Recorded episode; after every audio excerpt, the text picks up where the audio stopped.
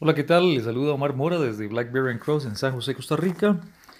El día de hoy estaremos platicando con relación a un evento que Dios mediante tendremos en el mes de mayo de este 2018 en Ciudad eh, de San Salvador, El Salvador.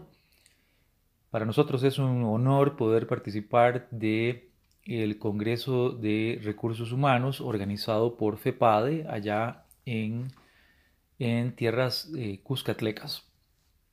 Estamos muy interesados en este seminario, congreso, porque eh, ya hemos participado antes y la verdad reúne a muchísimos profesionales del sector de recursos humanos de El Salvador.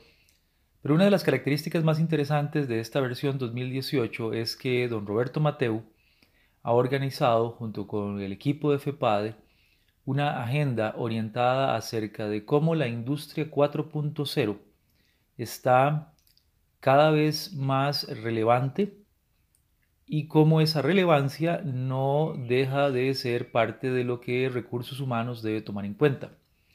Tendré el gusto de estar participando en este congreso como parte de los eh, facilitadores de un taller un taller justamente orientado a cómo las diferentes herramientas de Industria 4.0 pueden ser integradas en la gestión de recursos humanos.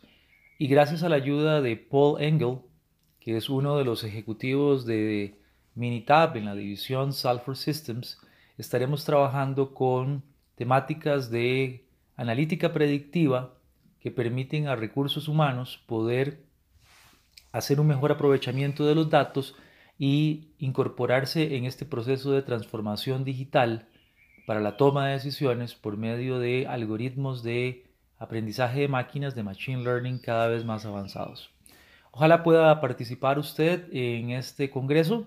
Si no, eh, esté atento a visitarnos en nuestro blog, en nuestra revista digital i4is, i4is.blackberrycross.com y compartir con nosotros parte de la experiencia que tendremos durante este evento. Si usted está en tierras salvadoreñas o quiere contactar a FEPADE para viajar y participar del seminario, por favor busque a FEPADE en las redes sociales y si no, pues igual contáctenos a www.blackberrycross.com que con mucho gusto le ayudamos a coordinar. Muy buen día, espero que todo esté muy bien y hasta la próxima.